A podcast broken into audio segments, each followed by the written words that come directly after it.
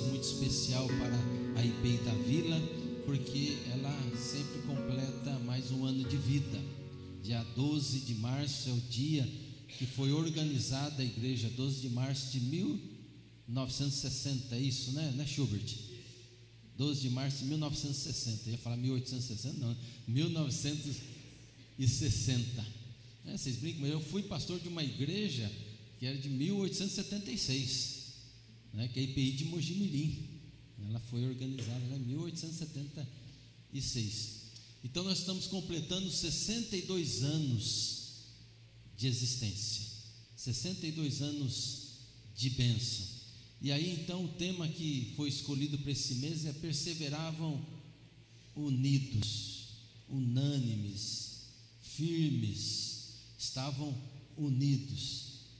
E aí o texto lá de Atos dos Apóstolos fala que perseveravam unidos na doutrina, na comunhão e nas orações. São esses três temas que nós vamos trabalhar neste mês.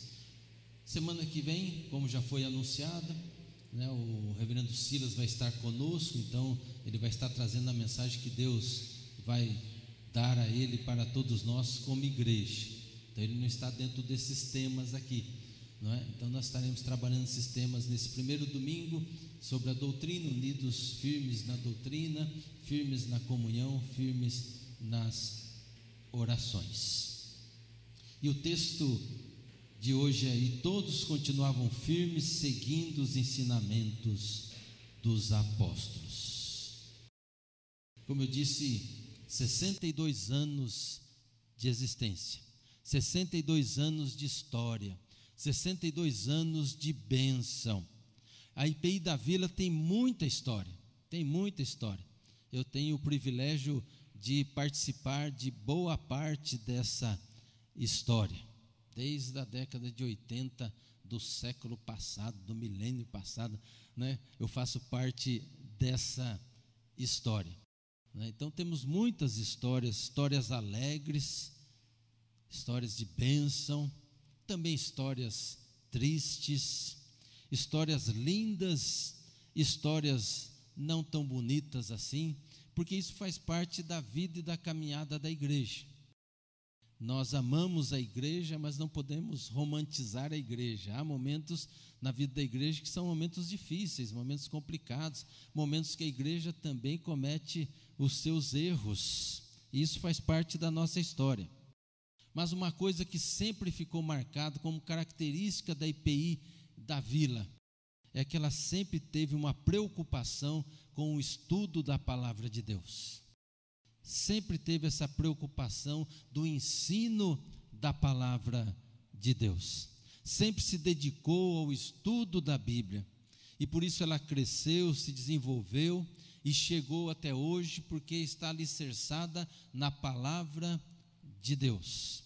Sempre debaixo da graça do nosso Deus. Por isso o tema desse mês foi tirado do livro de Atos dos Apóstolos bem no início da igreja, após a descida do Espírito Santo, e nós vemos naquela igreja marcas importantes, marcas importantes que foram apreendidas com Jesus. Era a igreja de Jerusalém dando seus primeiros passos. Lucas, ele que escreveu ali né, o livro de Atos dos Apóstolos, ele narra esse início da igreja e faz isso mostrando a alegria, ousadia e esperança de uma igreja em seus primeiros dias, no início da sua caminhada. E nós vemos características missionais importantes para a nossa caminhada enquanto igreja, enquanto IPI da vila.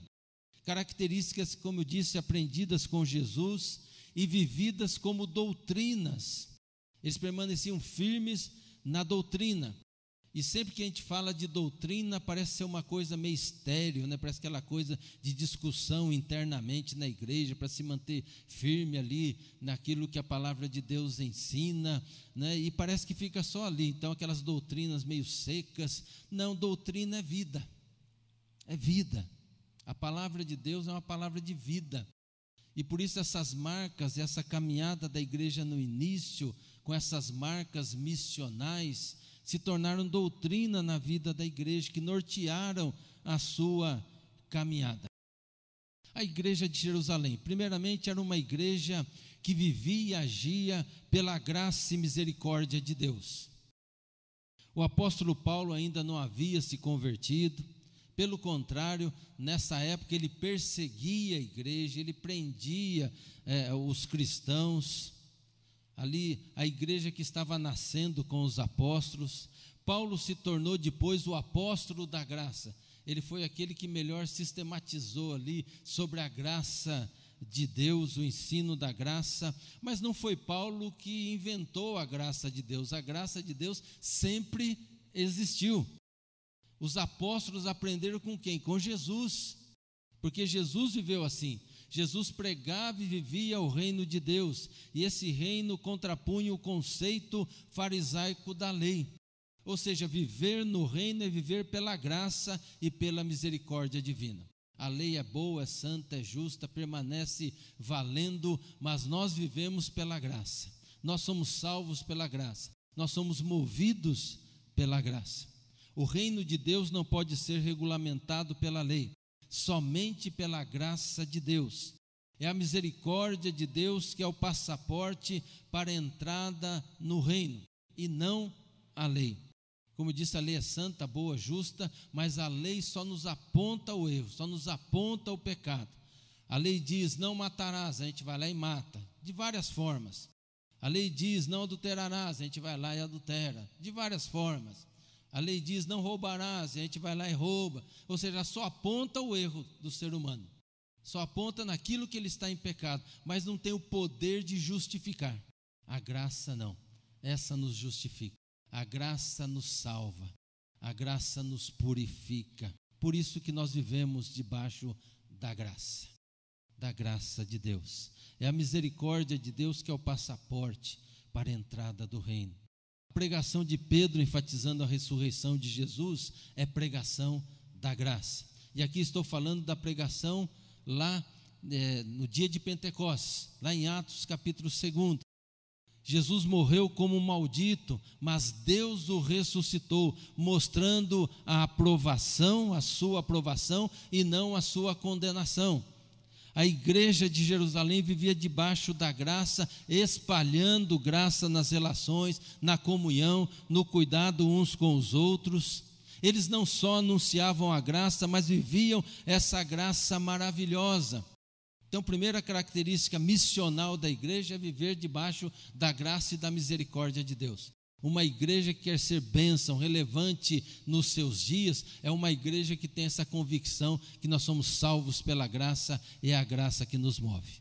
Segunda característica da missionalidade da igreja de Jerusalém, que permaneciam unidos ali na doutrina, é que era uma igreja de adoração e oração.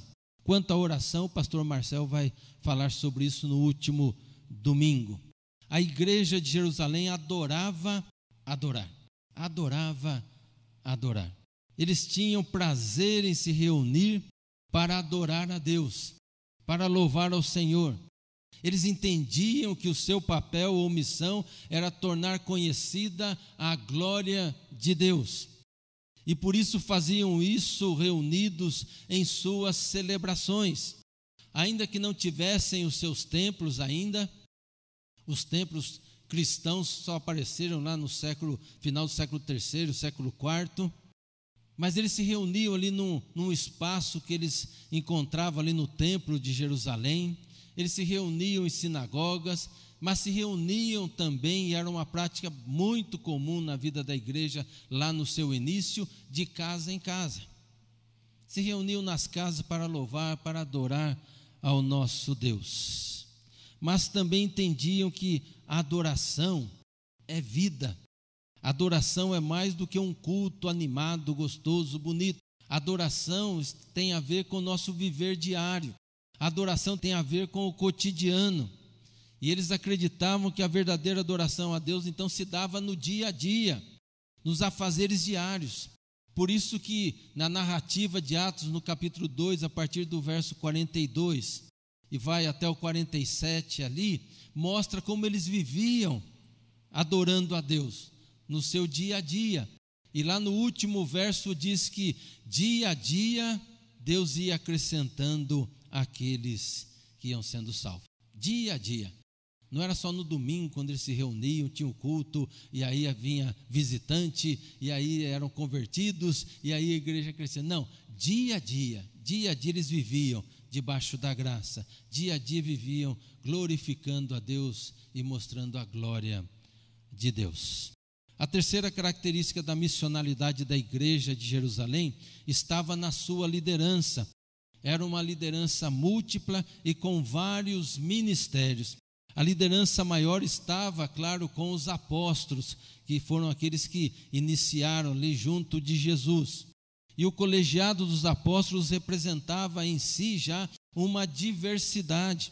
A única característica em comum entre eles era a nacionalidade que era né, judaica. De resto, eles eram diferentes diferentes nas personalidades, no jeito, no pensar a igreja, diferentes nas profissões que exerciam. No entanto, viviam unidos, pois tinham Jesus como centro das suas relações. E, consequentemente, as suas lideranças eram pautadas sempre em Jesus. Uma liderança unida mantém uma igreja unida. O contrário também é verdadeiro. Uma liderança desunida leva a igreja à desunião. Como acontecia na igreja de Corinto. Era a igreja de Cristo. No entanto, ali havia divisões entre eles.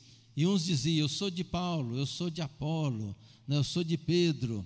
Outros, dizendo mais espirituais, falavam: Eu sou de Jesus. Ou seja, havia nessas divisões entre eles ali.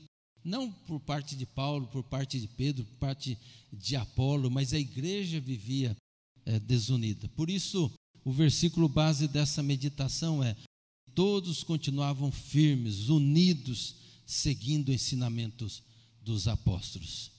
Era uma igreja que trabalhava unida, servindo a Deus em seus vários ministérios, com o mesmo objetivo: adorar a Deus, servir a Deus ou seja, a igreja entendia que ela existia para glorificar a Deus. A quarta característica dessa igreja é que era uma igreja guiada pelo Espírito Santo. Parece algo óbvio por ser uma igreja cristã, mas nem sempre é tão óbvio assim na prática. Constantemente a igreja é guiada pelas pessoas, pelos seus desejos, suas ideias, suas ideologias, suas manias, seus gostos, não pelo Espírito Santo. Jesus disse que ele enviaria o Espírito Santo e que o Espírito Santo iria ensinar a igreja.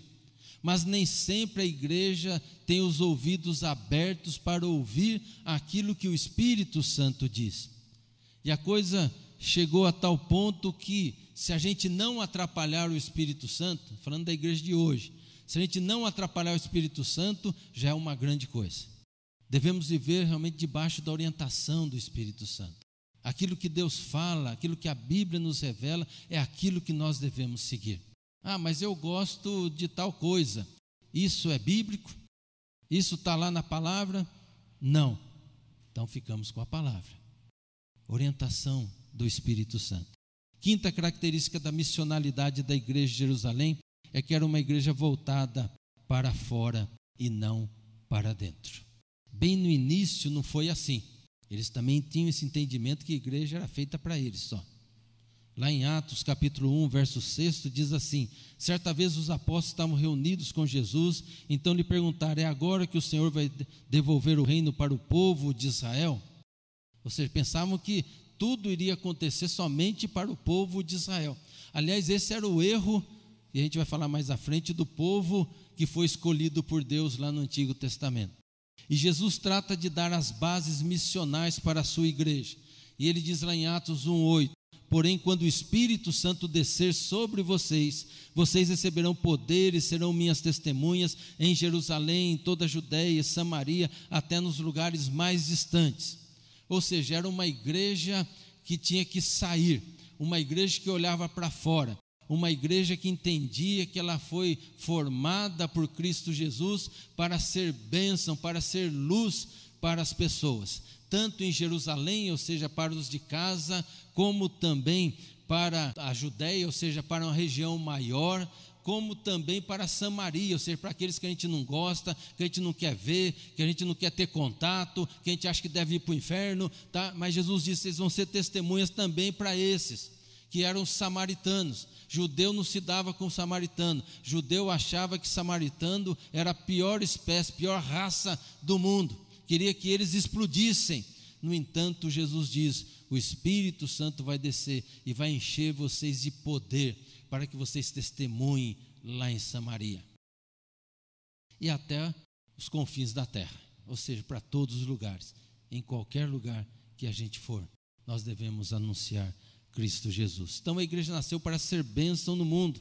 Ela nasceu com essa visão, afirmou essa visão e assumiu essa visão. Só é missional uma igreja que tem uma visão para fora. Por isso, nesses 62 anos da igreja, nós precisamos sempre redescobrir o caráter missional da igreja. A razão de ser da igreja são os de fora. Ela só existe porque há um Deus que ama as pessoas e que quer salvá-las. Tudo que nós fazemos aqui, nós fazemos para a glória de Deus e fazemos para que nós possamos sair e pregar esse evangelho a todas as pessoas. O dinheiro que entra aqui não é para nós, o dinheiro que entra aqui é para usar na obra de Deus, na pregação do Evangelho. A igreja é a única instituição que ela arrecada não para si mesma, ela arrecada para os outros. E nós precisamos compreender sempre isso dentro do chamado de Deus. Se assim não fosse, nós não estaríamos aqui. Porque se não fosse esse olhar para fora, os meus pais não tinham ouvido do Evangelho, eu não estaria aqui. Com vocês acontecer a mesma coisa. Alguém da família um dia ouviu falar de Jesus porque a igreja saiu, porque a igreja pregou, porque a igreja anunciou. O problema é que com o tempo nós passamos a olhar para dentro e nos esquecemos que a razão de ser da igreja são os de fora nos fortalecemos aqui para sair e levar o Evangelho a todas as pessoas. O que nós fazemos aqui é bênção. O que nós fazemos aqui é muito bom. O que nós fazemos aqui é gostoso. Domingo que vem a gente vai ter um culto maravilhoso. Vamos ter um churrascão gostoso que a gente gosta de fazer. Tudo isso é bênção, tudo isso é maravilhoso. Tudo isso deve ser para a glória de Deus. Mas tudo isso deve fortalecer a nossa vida para que a gente possa, então, alimentados no espírito e no corpo, pregar o Evangelho a todas as pessoas. Nos fortalecemos para sair, mas com o tempo nós fomos convencendo, fomos convencidos, melhor que a igreja existe para os de dentro.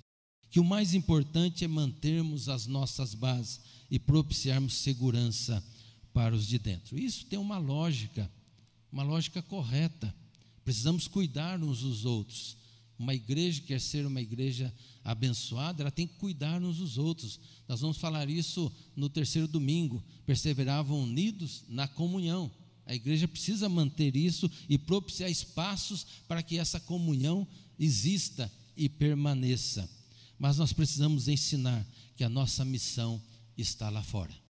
Está lá fora. Que ao sairmos daqui, nós entramos num campo missionário aonde nós somos chamados para ser luz e sal da terra. Somos enviados por Jesus para pregar e de pregar o evangelho a toda criatura, batizando e ensinando a palavra de Deus. A palavra grega para igreja é composta de um sufixo e de um verbo. Lá no Novo Testamento é eclesia, eclesia, então tem o prefixo ek, que significa para fora, e o verbo kalel, que significa chamar. Então a igreja, podemos dizer que são aqueles que são chamados para fora. Para fora. Deus nos chamou para fora para ir ao mundo falar de Jesus.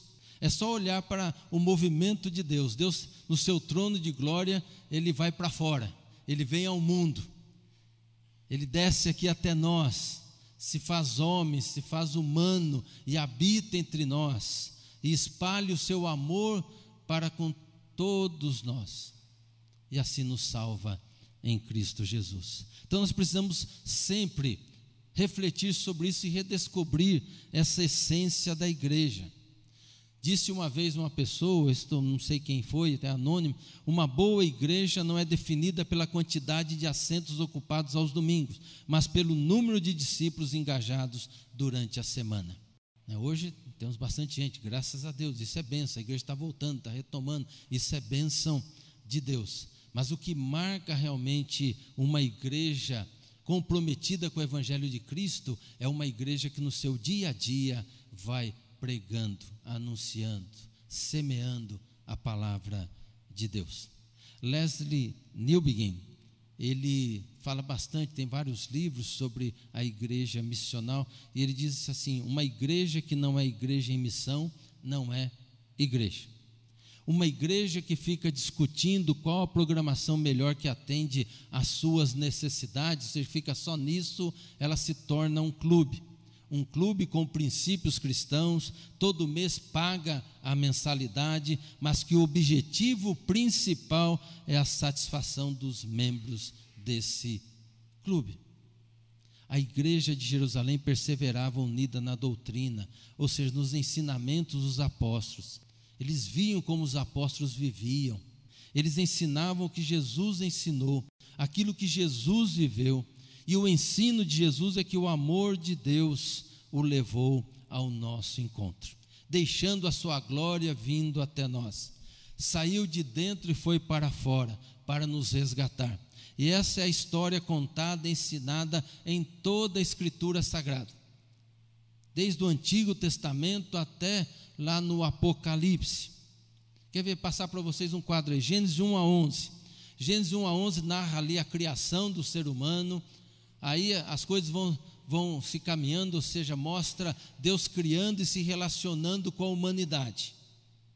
Mas a humanidade não quer se relacionar com Deus. A humanidade quer ser Deus, quer ser mais do que Deus. Ela desobedece, ela peca, ela toma outro caminho.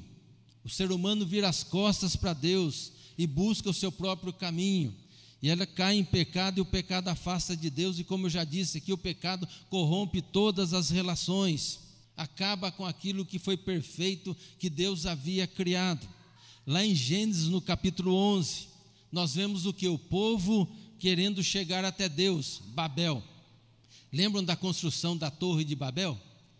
Não, então, o que nós queremos fazer? Queremos tornar o nosso nome célebre vamos chegar até Deus, ou seja, nós vamos mostrar para Deus que nós podemos chegar lá, que nós somos também iguais a Deus, que nós somos bons naquilo que nós fazemos, nosso nome vai ficar aí, né, para a posteridade. Não fizeram uma torre para chegar e adorar a Deus, mas para ser mais do que Deus. Aí em Gênesis 12, Deus escolhe um homem, mostrando a sua maravilhosa graça quem é esse homem? Abraão. Abraão era cidadão, nasceu em Ur dos Caldeus. Ur dos Caldeus era uma nação que adorava outros deuses, idólatra, não tinha nada a ver com o nosso Deus. E Deus escolhe Abraão dali, daquele meio. É graça de Deus, ver sempre como é a graça de Deus, essa relação de Deus conosco é sempre pela graça e escolhe então Abraão para abençoar os povos da terra. Babel queria celebrar a sua autonomia diante de Deus, e eles foram dispersos sobre a terra. Abraão é chamado para abençoar os povos dispersos de Babel. O chamado de Abraão é a resposta de Deus ao problema Babel. Lá em Gênesis 12, de 1 a 3 diz assim: Certo dia o Senhor disse então a Abrão: Saia da sua terra, do meio dos seus parentes, da sua casa, ou melhor, da casa do seu pai, e vai para uma terra que eu lhe mostrarei. Os seus descendentes vão formar uma grande nação.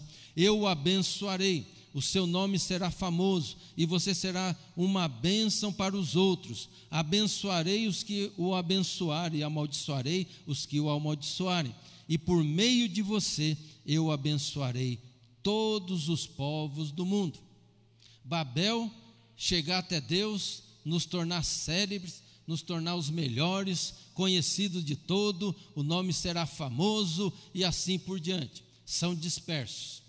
Aí Deus então chama Abraão, e ali nasce um povo, para que fosse bênção para os povos dispersos, para o problema Babel, para aqueles que estão sobre a face da terra.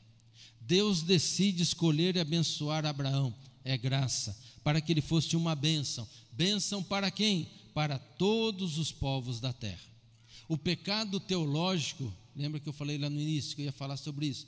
O pecado teológico do, no Antigo Testamento, do povo de Deus, no Antigo Testamento, foi interpretar o chamado de Deus para si mesmo, olhar para dentro, ficar só olhando para si. Acreditavam que eram os queridinhos de Deus e que nada iria acontecer de ruim com eles, porque em muitos momentos Deus os livrou de maneira milagrosa. Em muitos momentos, Deus ali fez com que exércitos fossem desbaratados, fossem destruídos, sem que eles levantassem uma só mão. E por conta disso, eles iam acreditando que eram os queridinhos de Deus, que eles estavam livres de qualquer problema e que eles tinham que ficar ali se resguardando e fechado ali só no povo de Israel. Esqueceram que eles foram chamados para ser luz, por isso retiveram a bênção de Deus para os outros povos. Entendiam a eleição como privilégio e não como responsabilidade. Nós, como presbiterianos, presbiterianos independentes, consideramos aí eleitos. Nós somos eleitos e eleitas por Deus. Não é assim? Somos eleitos e eleitos. Eu creio nisso. Eu não estou aqui por acaso, não. Deus me elegeu, Deus me escolheu. Tá? Mas parece que a gente não tem missão. Por quê? Porque são todos eleitos, eleitos, ele escolhe quem ele quiser, né? predestinado e tal. Então nós não temos missão, porque Deus vai salvar o que ele quiser, do jeito que ele quiser, e nós ficamos esperando que os eleitos de Deus cheguem até nós. Por que pregar, se Deus vai salvar mesmo? E não foi nada disso que Calvino, que criou aí, né? não, não criou, né? mas que ele trabalhou a questão da doutrina da predestinação, não foi nada disso que Calvino ensinou, isso foi lá no século XVII com os calvinistas. Os calvinistas queriam ser mais Calvino do que Calvino, sabe? Então é assim, é igual crente. Tem crente hoje que quer ser mais do que Jesus, né? ensina outra coisa que não é aquilo que Jesus ensina, e, e os calvinistas fizeram isso também. E aí a predestinação, que para Calvino era uma coisa secundária, que ele gastou pouco tempo com isso, tornou isso a maior doutrina do calvinismo ali e colocando quem era eleito, quem não era eleito. Predestinação em Calvino é graça e soberania de Deus e não da igreja. Eleição não é só privilégio, mas acima de tudo é uma responsabilidade. Porque se somos eleitos, acabou. Uma vez eleito, sempre eleito. Uma vez salvo, sempre salvo. Não preciso mais me preocupar com isso. Eu vou viver agora para obedecer, para servir a Deus, para fazer a vontade de Deus, não para alcançar a graça ou a salvação, porque eu já fui alcançado. Agora eu vivo para servir ao Senhor. É aquilo que Paulo dizia: não sou mais quem vive, mas é Cristo que vive em mim. E o meu viver agora é para servir ao Senhor. Então Deus escolheu Abraão e o abençoou com o propósito que ele fosse uma bênção para todos os povos. A igreja é constituída por aqueles e aquelas que foram eleitos e eleitas por Deus. Nós somos o Israel de Deus. É assim que Paulo trata. Nós somos Israel de Deus. E ela foi escolhida para uma missão. Nós somos escolhidos, escolhidos para ser bênção na vida das pessoas não foi, a igreja não foi escolhida para ficar escondida, fechada em si mesma, preocupada com o seu próprio umbigo. Nós somos escolhidos e escolhidos para pregar e viver o evangelho de Jesus para todas as pessoas, para as pessoas que estão aí fora, para os nossos vizinhos, para a nossa família, para os nossos amigos e amigas, colegas de trabalho, lá da faculdade, em todos os lugares, em todos os lugares.